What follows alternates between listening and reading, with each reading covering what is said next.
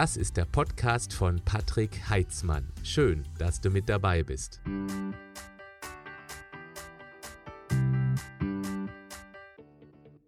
Herzlich willkommen zu einer neuen Session. Du fragst, ich antworte. Erst einmal herzlichen Dank für die tollen Feedbacks in Bezug auf die letzte Du fragst, ich antworte Session, wo ihr mir private Fragen gestellt habt, ich geantwortet habe. Das kam erstaunlich gut an. Das heißt, wenn du, wenn ihr das mögt, dann kann ich das gerne ab und zu alle paar Monate mal machen. Deswegen auch hier wieder der Aufruf, wenn du irgendwelche private Fragen an mich hast, dann einfach hier drunter schreiben in die Kommentare, wenn du das YouTube-Video anschaust. Oder du kannst mir auch gerne per Instagram schreiben. Und ich sammle einfach und werde irgendwann dann wieder mal so eine Du fragst, ich antworte Session Patrick privat machen. Heute werde ich mir eine Frage vornehmen, weil die ganz aktuell ist, denn ich war am Sonntag mit meiner Familie hier bei uns auf dem Schauinsland. Ich lebe ja in der Nähe von Freiburg und es war relativ frisch. Und da haben wir auf dem Schauinslandturm ein Foto gemacht und bei Insta auf der Seite meiner Frau gepostet auf der Instagram-Seite und sie hatte eine dicke Jacke an und einen Schal umgewickelt und ich war da oben im T-Shirt und das hat für große Aufregung gesorgt. So nach dem Motto, bin ich jetzt der Freak oder ist sie der Freak? Und ich nehme jetzt einfach mal repräsentativ die Frage von Stefanie, die mich über Instagram gefragt hat. Ich habe das Foto von dir und deiner Frau Eileen gesehen, du im T-Shirt, sie eingepackt. Wer ist nun der Freak? Also hat sie ein Smiley dahinter gemacht. Ich bin eine totale Frostbeule. Hast du eine Idee, was ich tun kann? Ja habe ich. Eine ganze Menge dazu. Da möchte ich mich heute gerne mal um diese Frage kümmern, weil es ist jetzt aktuell, ja, nicht ganz, doch Anfang Dezember und es wird draußen kalt und die Kälte kann man sich zunutze machen. Nicht nur in Sachen äh, Figur, sondern auch in Sachen Mindset. Das heißt, auch mal ein bisschen leiden dürfen. Vielleicht möchte ich an dieser Stelle auch den Aufruf mal machen, meiner Frau zu folgen. Und zwar ist die auch auf Instagram sehr aktiv. Und zwar at Eileen Fitness Coach. Eileen schreibt man mit E-I-L-E-E-N. Und wenn ihr mögt, dann könnt ihr ihre Seite abonnieren, weil sie macht, finde ich, interessantere Stories als ich. Insbesondere macht sie auch regelmäßig Workouts kostenlos zu Hause für euch, aus unserem Wohnzimmer raus. Ganz kurze Workouts, manchmal live, manchmal postet es eben dann danach in den Feed, sodass ihr immer mal da was raussuchen könnt und zu Hause was für euch tun könnt. Also at Eileen Fitness Coach müsst ihr dann bei Instagram eingeben. Wie entsteht grundsätzlich Körperwärme? Fangen wir da einmal an. Also letztendlich gibt es eine Energieumwandlung, denn die chemische Energie, also praktisch das, was in der Nahrung drinsteckt, das wird in Bewegungsenergie umgesetzt. Das ist dann der Fall, wenn die Muskulatur bewegt wird. Und dabei gibt es natürlich auch Verluste, wie bei einem Motor, wie bei einer Glühbirne. Ihr wisst, ein Motor, wenn der Benzin verbrennt, dann wird er nicht alles in kinetische Energie übersetzt, also sprich in Bewegungsenergie, sondern ein großer Teil davon bei einem typischen Ottomotor, jetzt mal nicht so sehr die Elektromotoren, ein großer Teil bei der Verbrennung wird eben dann ähm, wird eben dann zu Wärme umgewandelt. Deswegen muss der Motor auch gekühlt werden. Das gleiche auch bei der alten Glühbirne, bei der Glühlampe. Ihr wisst noch, früher die alten Dinger, vielleicht haben viele von euch noch diese Glühlampe, die wird sehr, sehr heiß. Das bedeutet, sie strahlt nicht nur Licht ab, sondern wird eben auch sehr heiß dabei. Und das ist ja eigentlich relativ unnütze Wärme, eine Verschwendung, weil mit Glühlampen möchte man ungern die Wohnung heizen, das wäre ein ziemlich teurer Spaß, aber das ist praktisch eine Art Wärmeverlust.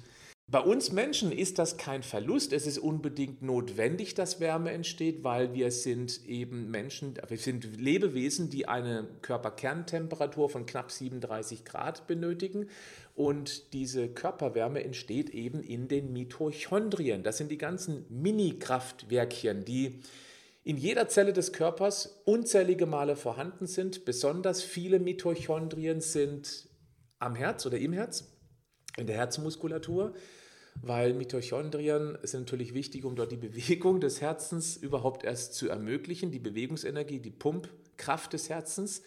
Und diese Mini-Kraftwerkchen sind aber auch in großer Stückzahl in Leber, Nieren, Herz und natürlich Hirn. Also in jeder Zelle des Körpers, aber gerade diese Organe, wenn wir uns nicht bewegen, wenn nicht unsere Muskulatur für die Produktion von Körperwärme sorgt, Wenn wir nachts beispielsweise schlafen, ist die Muskulatur ja weitestgehend inaktiv und dann müssen die Organe die Körperwärme hauptsächlich produzieren. Es gibt noch eine Ausnahme, das braune Fettgewebe, da komme ich nachher zu.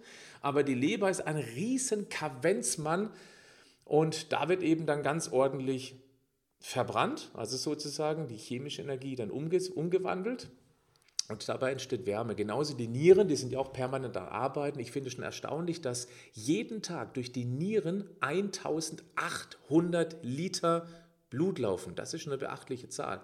Das Herz ist ja auch permanent am Ackern, am Arbeiten, hoffentlich. Und da wird eben auch dann letztendlich ein Teil der Körperwärme produziert. Das Hirn, das ist sehr, sehr spannend. Auch nachts in der REM-Phase, Rapid Eye Movement Phase, wenn die Augen sich schnell hin und her bewegen, ist das Hirn enorm aktiv.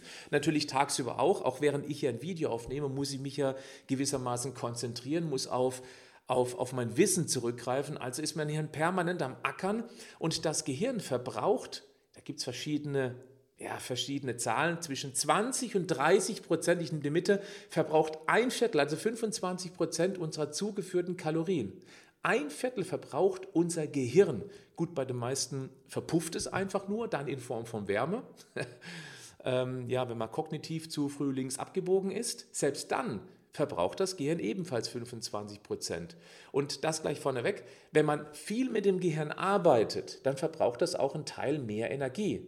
Sudoku-Rätsel lösen, davon wird man mit Sicherheit nicht schlank, aber letztendlich wird eben da ein ganzen Haufen an Kalorien verbrannt. Und damit wird eben auch letztendlich ein Teil der Körperwärme produziert, weil da fließt Blut durch, das wird damit erwärmt, das geht in den Körperkreislauf zurück und erwärmt den Körper eben auf die knapp 37 Grad.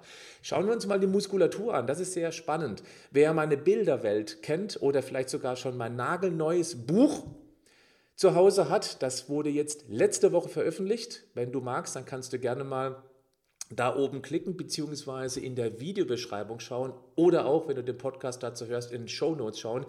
Ich habe ein Buch veröffentlicht, das ist mein 14. Buch. Ich bin der Meinung, es ist das Buch, was mir am besten gelungen ist, weil ich da meine komplette Bilderwelt erkläre. Du weißt, ich arbeite sehr gerne mit Metaphern mit ganz einfachen plakativen Bildern, die den Organismus erklären. Das habe ich in diesem Buch gemacht. Und das Buch bekommst du für einen unfassbar günstigen Preis von 6,97 Euro. Das sind meine eigenen Kosten. Ich lege sogar noch drauf. Und äh, warum ich da sogar drauflege, das erkläre ich dir, wenn du da klickst auf den Link unter dem Video, unter den Show Notes des Podcasts. Weil ähm, ja, ich habe da, ich habe einen Grund, warum ich das möchte, warum ich das Buch praktisch zum Selbstkostenpreis plus noch ein eigenes Invest obendrauf euch zur Verfügung stelle. Aber wer mich eben schon länger kennt und sich das Buch schon gelesen hat, erkläre ich es auch ganz genau, dann erkläre ich die Muskeln als Industriefläche des Körpers. Und je mehr Industriefläche wir haben, desto mehr Mitochondrien sind da, also unsere Mini-Kraftwerkchen. Genau da wird ja letztendlich dann die Energie gewonnen und auch die Wärme produziert. Das Spannende ist bei diesen Mitochondrien, sie sind nie aus. Vielleicht weißt du, dass ein Hochofen wo man eben auch Stahl schmilzt oder eben Stahl herstellt, dass die niemals aus sein dürfen. Wenn ein Hochofen aus ist, also wenn, wenn eine Fabrik Feierabend hätte oder Kurzarbeit oder sonst irgendwas, die müssen weiter vor sich hinglühen. Denn wenn das Ding aus ist, dann ist der kaputt, dann kannst du nicht mehr verwenden. Und genauso ist es auch mit diesen Mitochondrien. Die dürfen niemals ausgehen die, gehen nicht kaputt, aber sie gehen halt nie aus. Und das bedeutet für dich, du hast eine rund um die Uhr Kalorienverbrennung. Und das produziert eben auch permanent Wärme. Das heißt, je dichter, je fester deine Muskeln sind, die du dir durch Sport, durch Bewegung im Alltag aufgebaut hast, desto mehr dauerhafte Körperwärmeproduktion hast du mit den vermehrt an Mitochondrien, die dir zur Verfügung stehen. Das ist ein ganz wichtiger Punkt. Deswegen sind Sportler tendenziell, nicht immer, aber eher weniger verfroren, weil sie eben mehr Muskulatur haben, die wiederum mehr Mitochondrien haben, die wiederum mehr Substrate verbrennen, die wiederum mehr Wärmeproduktion haben. Wichtig ist aber auch, diese Mini-Kraftwerkchen müssen angezündet werden. Das machen Streichhölzchen in meiner Bilderwelt. Die Streichhölzchen, das sind die Schilddrüsenhormone. Du kennst das Organ, die Schilddrüse sitzt knapp unterm Kehlkopf. Das ist meine, in meiner Bilderwelt die Streichhölzchenfabrik. Und die Streichhölzchenfabrik, die Schilddrüse, produziert hauptsächlich ein Streichholz namens T4. Das T4-Streichholz ist ein noch nicht brennendes Streichholz. Das T3-Streichholz, wenn also ein Jodatom abgespaltet wird, wird aus einem T4 ein T3, dann entzündet sich das sozusagen. Und nur mit diesem brennenden T3-Streichholz können wir das Feuer in unseren ganzen Billionen Mitochondrien anzünden. Nochmal, die sind nicht nur in der Muskulatur, die sind überall in jeder Zelle des Körpers, in den Organen.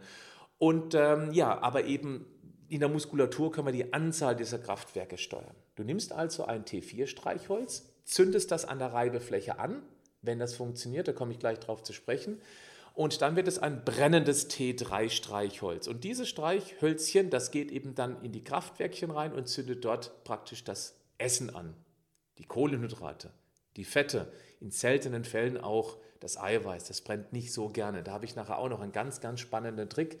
Ich sage schon mal spezifisch dynamische Wirkung, komme ich gleich drauf zu sprechen.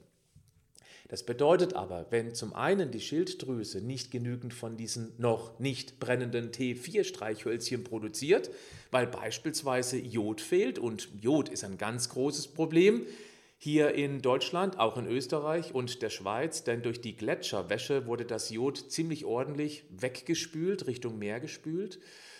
Und dann kann es eben zu einem Jodmangel kommen. Und hey, jodiertes Speisesalz reicht nicht aus. Und ja, ich weiß, vielleicht gehörst du zu denen, die eine eine äh, Hashimoto-Thyreoiditis haben, eine Schilddrüsenentzündung, eine Autoimmunerkrankung und denen wird immer wieder gesagt, dass Jod ganz gefährlich ist. Nein, das stimmt nicht.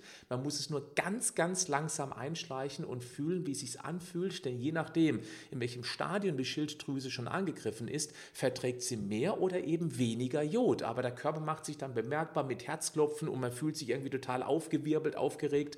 Aber ganz, ganz, ganz langsam das Jod einschleichen, das kann kann durchaus Sinn machen, denn wir brauchen dieses Jod, ich sage es mal vereinfacht, für den Reibekopf oben Normal ist es ja Phosphor oben beim Streichhölzchen, das rote Ding oben drauf, aber in dem Fall ist es bei uns in der Bildsprache eben das Jod. Zu wenig Jod haben wir kein Reibeköpfchen. Das heißt, der Körper kann Streichhölzchen nicht in ausreichender Menge fertig bauen. Dann bekommt man es auch durchaus vom Hausarzt verschrieben. Das L-Tyrox oder Eutyrox, das ist dann praktisch das Schilddrüsenhormon T4. Jetzt kommt aber das nächste Problem. Es kann ja sein, dass du vielleicht sogar genügend T4 produzierst mit der Schilddrüse oder eben durch Medikamente, wie gerade eben genannt, welche extern zuführst. Alles gut soweit. Das kann auch helfen. Nur, dieses T4-Streichhölzchen muss angezündet werden. Dazu braucht es eine Reibefläche. Und die größte Reibefläche im Körper ist nun mal die Leber. Und wenn die Leber nicht mehr richtig funktioniert aufgrund eines Vitalstoffmangels, dann kann es sein, dass du unzählige Versuche brauchst, bis dieses T4-Streichhölzchen angezündet werden kann. Manchmal klappt es auch gar nicht, dann bricht das Streichhölzchen sozusagen vorher ab. Also bitte erlaube mir die vereinfachte Bildsprache um, damit die Leber gut funktioniert. Also die Leber ist ja das Organ mit den meisten Vitalstoffen. Deswegen ist auch die gegessene Leber ähm, tatsächlich somit das, ja, ich weiß, das wird jetzt einige Veganer ärgern, aber das ist somit das Gesündeste, was du tun kannst. Auch ich war früher auf dem Holzweg. Ich dachte, nein, das ist das Entgiftungsorgan, da sammelt sich die ganzen Gifte und das ist ganz schlecht. Ja, zwei Ideen dazu. Erstens, ist es kein Giftspeicherorgan, sondern das Entgiftungsorgan. Deswegen sind dort auch besonders viele Vitamine und Mineralien zu Hause. Und aus äh, drei Eiweißbausteinchen wird unser stärkstes Antioxidant, die stärkste Abwehrwaffe des Körpers produziert. Und äh, ja, deswegen ist die gegessene Leber von Tieren natürlich auch sinnvoll in dem Fall, weil wir eben dann auch massiv Vitamine und Mineralien bekommen auf einen Schlag. Das Zweite ist, es macht einen großen Unterschied, aus welchem Tier diese Leber stammt. Also wenn du ein, eine Leber nimmst von einem in der Massentierzucht gehaltenen Tier, dann bin ich auch der Meinung, boah, das kann kritisch sein. Aber wenn es eben dann von einem Schlachter, Fleischer, Metzger des Vertrauens ist, dann ist einmal die Woche 80 bis 100 Gramm Leberle, wie es bei uns im Südschwarzwald heißt, das ist dann tatsächlich eine sehr vernünftige Sache. Leider komme ich an den Geschmack nicht ran, muss ich ganz klar sagen. Ich krieg's, ich, ich habe schon oft versucht, einmal die Woche 100 Gramm Leber, auch mit Apfel und mit Zwiebeln angebraten.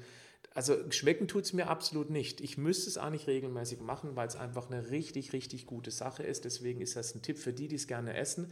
Hochwertige Leber, einmal die Woche 80 bis 100 Gramm. Du bist praktisch voll versorgt mit den wichtigsten Vitaminen und Mineralien. Die Leber ist das Multivitamin-Mineralprodukt der Natur wenn du das nicht so gerne magst, wenn es deine Kinder nicht mögen, tatsächlich eine, Achtung, hochwertige, wieder achte bitte auf, wie das Tier aufgewachsen ist, eine hochwertige Leberwurst ist in dem Fall tatsächlich auch eine ganz vernünftige Sache, weil da ist nicht so viel Leber drin wie in einer echten Leber, also hochkonzentriert, aber es ist immer noch eine sehr vernünftige Sache. Ich mache das an dieser Stelle ein bisschen ausführlicher, gerade in Bezug auf das, was unsere Leber an Vitalstoffe braucht, damit die Reibefläche funktioniert, damit du genügend T4 und T3 Streichhölzchen anzünden kannst, damit du genügend Körperwärme produzieren kannst. Ich mache an dieser Stelle jetzt weiter. Die Leber braucht also Vitamin A, Vitamin D, sie braucht den ganzen B-Komplex, insbesondere B12. Sie braucht Selin, sie braucht Zink, sie braucht Eisen, liebe Damen, Eisen. Und ganz viele haben da einen echten Mangel. Kupfer ist auch wichtig. So, gut, dann ähm, mache ich weiter, denn das, wenn das T4 in das T3-Streichhölzchen angezündet ist, dann kommt ganz häufig der Stress ins Spiel, das Cortisol. Stress bläst ein brennendes T4-Streichhölzchen aus. Es macht einmal und das Ding ist aus. Nicht mit allen natürlich, sonst wäre sonst wär Feierabend.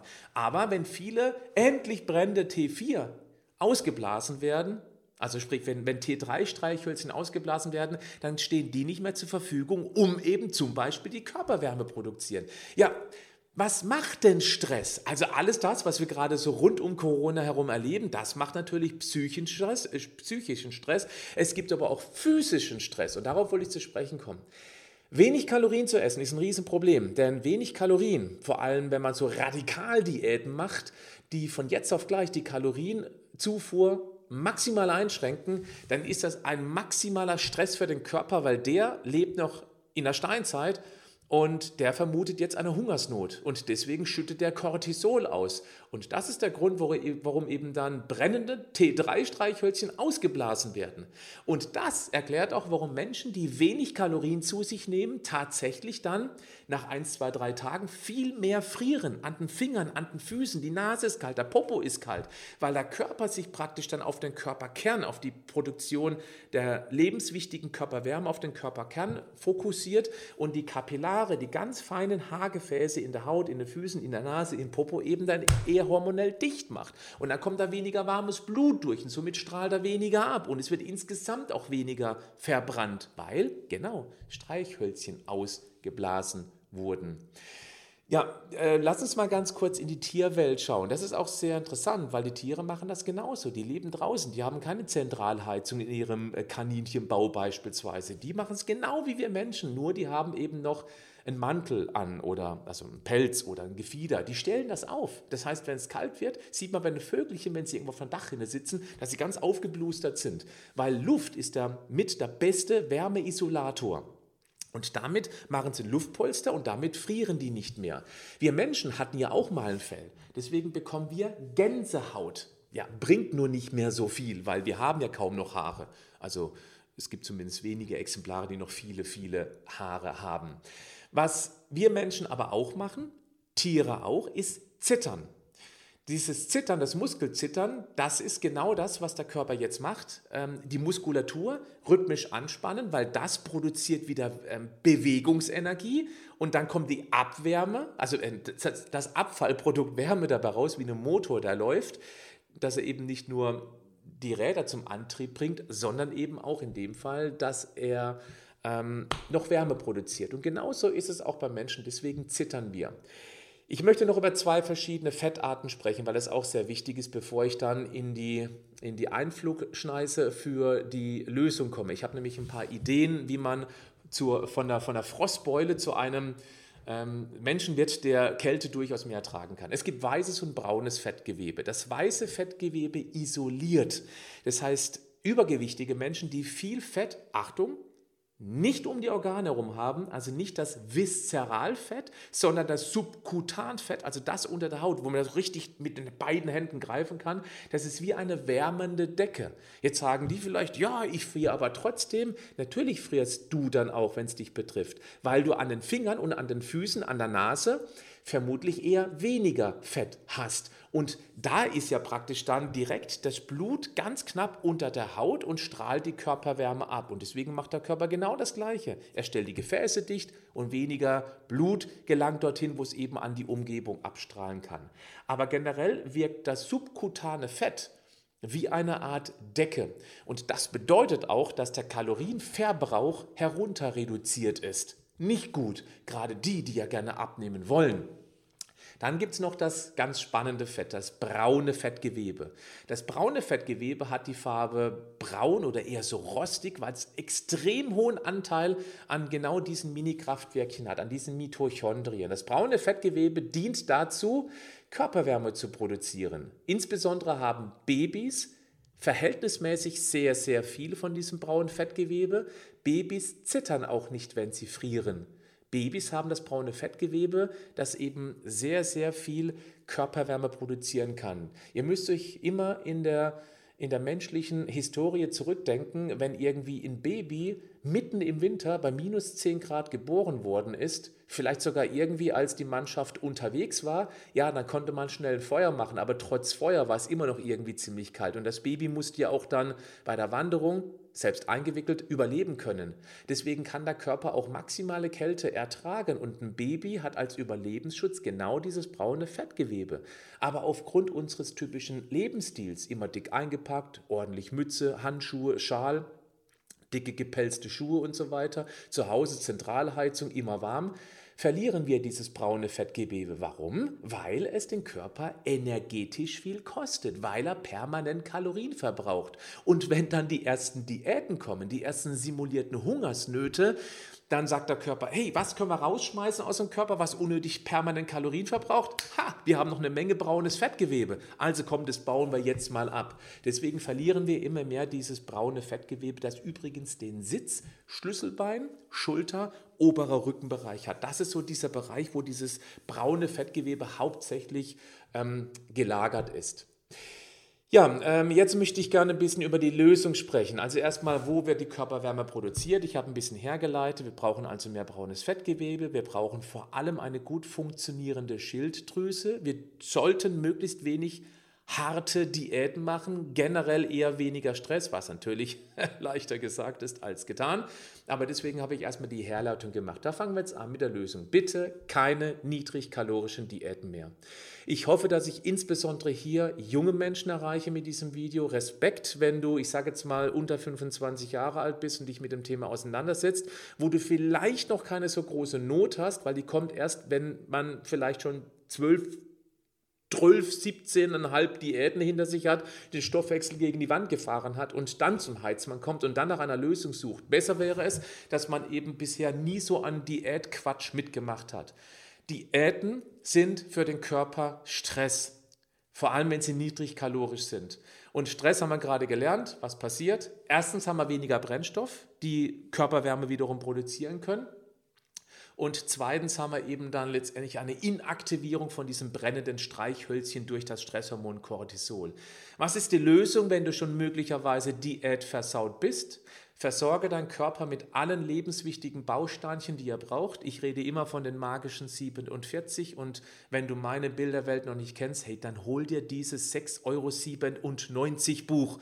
Und mein Rat wäre, hol dir gleich noch das Hörbuch dazu, das kostet ein bisschen mehr, aber dann hast du es eben auch direkt zack auf den Ohren und gelesen und gehört, wird sich wesentlich besser auf deine biologische Festplatte brennen, weil wenn du die Bilderwelt verstehst, die die Verantwortung für deinen Körper übernimmst, dann bist du eher bereit, Dinge zu hinterfragen und auch zu überarbeiten. Also, regelmäßige Versorgung mit deinen Nährstoffen, sprich mit den 47 und beim, bei den Kalorien, also wer seinen Stoffwechsel schon gegen die Wand gefahren hat, der sollte das Kaloriencycling machen. Ich bin kein Fan vom Kalorienzählen, deswegen würde ich das folgendermaßen machen.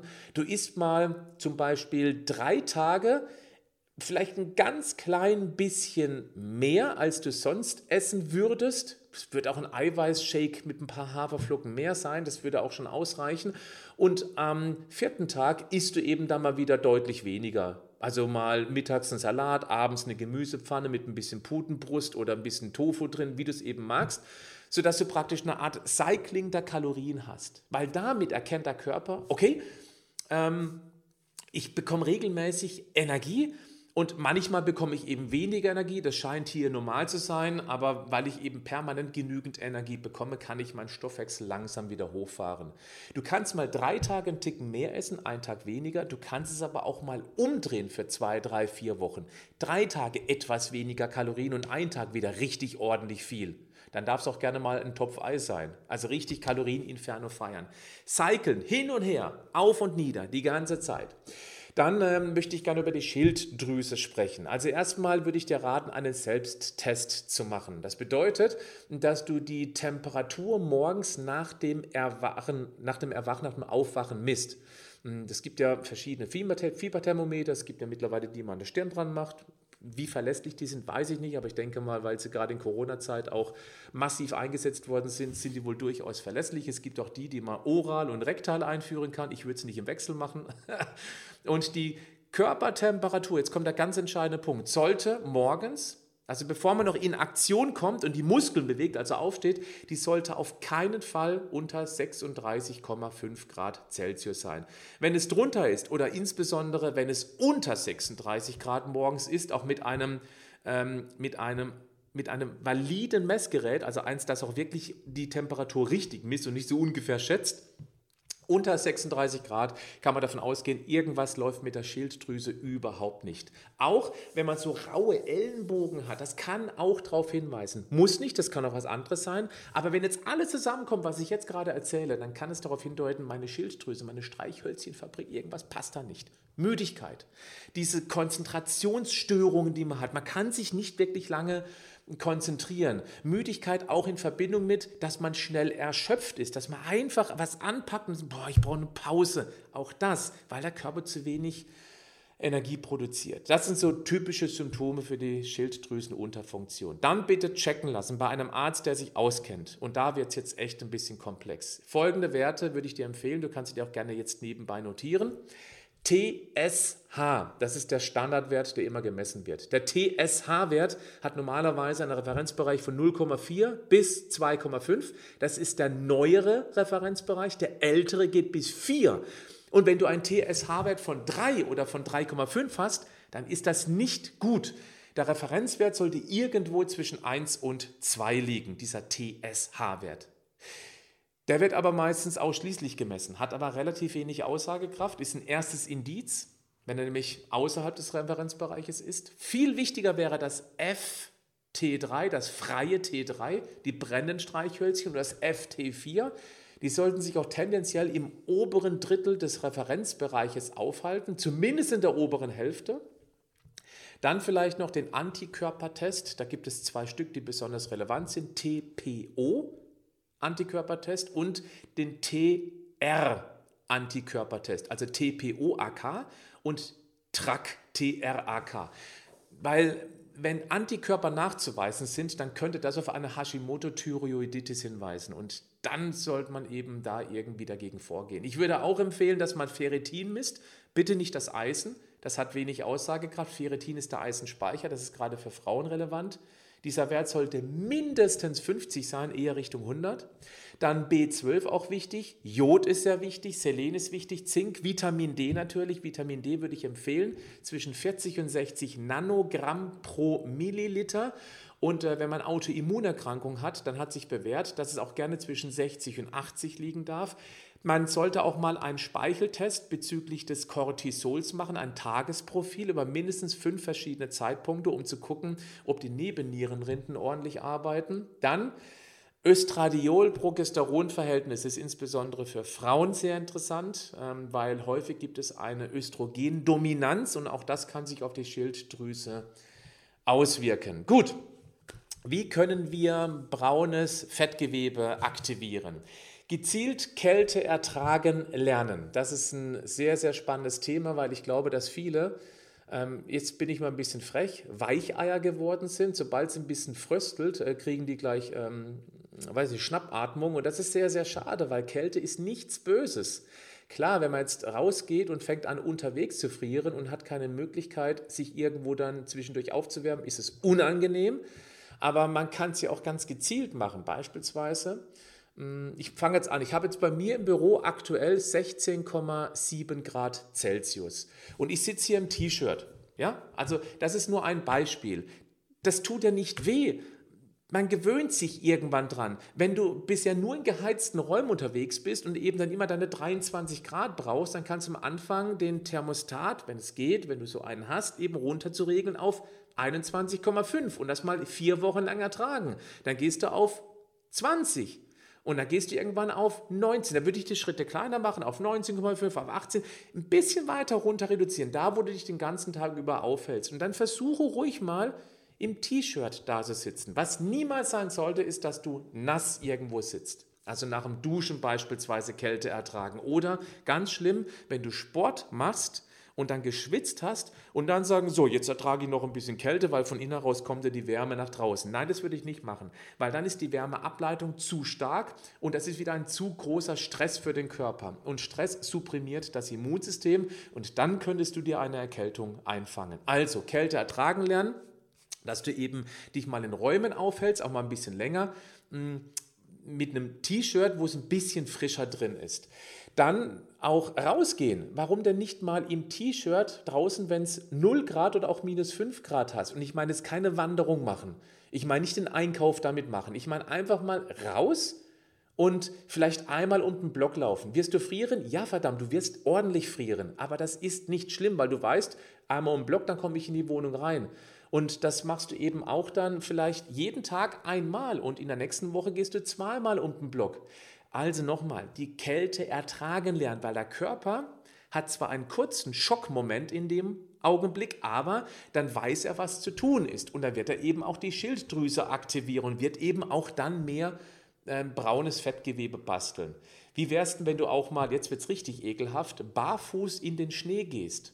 Und ich meine es nicht mal kurz durch den Garten rennen und wieder nach äh, drin ins Warme, in die kuscheligen Schlappen. Nein, nein, ich meine wirklich mal die Kälte an den Füßen spüren, auch bis es unangenehm wird. Auch das hilft, weil da unten so viele Nervenenden sind, dass es sich auf das ganze System auswirkt. Kalt duschen lernen. Da würde ich empfehlen, auch nicht sofort zack unter eine eiskalte Dusche, sondern eben sich von Tag zu Tag, von Woche zu Woche nach vorne arbeiten. Erst nur die Hände, dann die Hände und die Füße, dann die Unterarme und die Unterschenkel mit dazu nehmen. Dann kommen die, die kompletten Beine und die kompletten Arme. Dann den Kopf drunter. Dann Schulter-Nackenbereich. Schulter-Nackenbereich. Denkt dran, das sind die ganzen braunen Fettzellen. Also da ist es besonders wertvoll, sich das Zeug in den Nacken reinzumachen. Ist das unangenehm? Ja, verdammt, ist es. Aber das ist dieser Stressmoment für den Körper, dass er sagt, okay, ich muss was tun. Und wenn du es irgendwann schaffst, mal zwei Minuten unter einer eiskalten Dusche zu stehen, dann wirst du im Alltag auch erheblich weniger frieren. Weiter geht's mit dem Thema Bewegen. Also nochmal, wichtig ist, bewegen ja, alles was was du ähm, überall da, wo du dich bewegst, wird eben dann mehr Substrat verbrannt. Das produziert als Nebenprodukt wieder mehr Körperwärme. Aber nochmal, ganz, ganz wichtig, nicht so, dass du ins Schwitzen kommst und dann draußen bist. Schwitzen ist nicht gut, weil, das, weil sonst der Kälteschock zu groß ist. Generell ist es sowieso beim Thema Bewegen, die Muskeln zu verdichten, also sprich Sport zu machen. Ich rede ungern vom Muskelaufbau, weil ich dann ganz viele weibliche Zuschauerinnen verliere.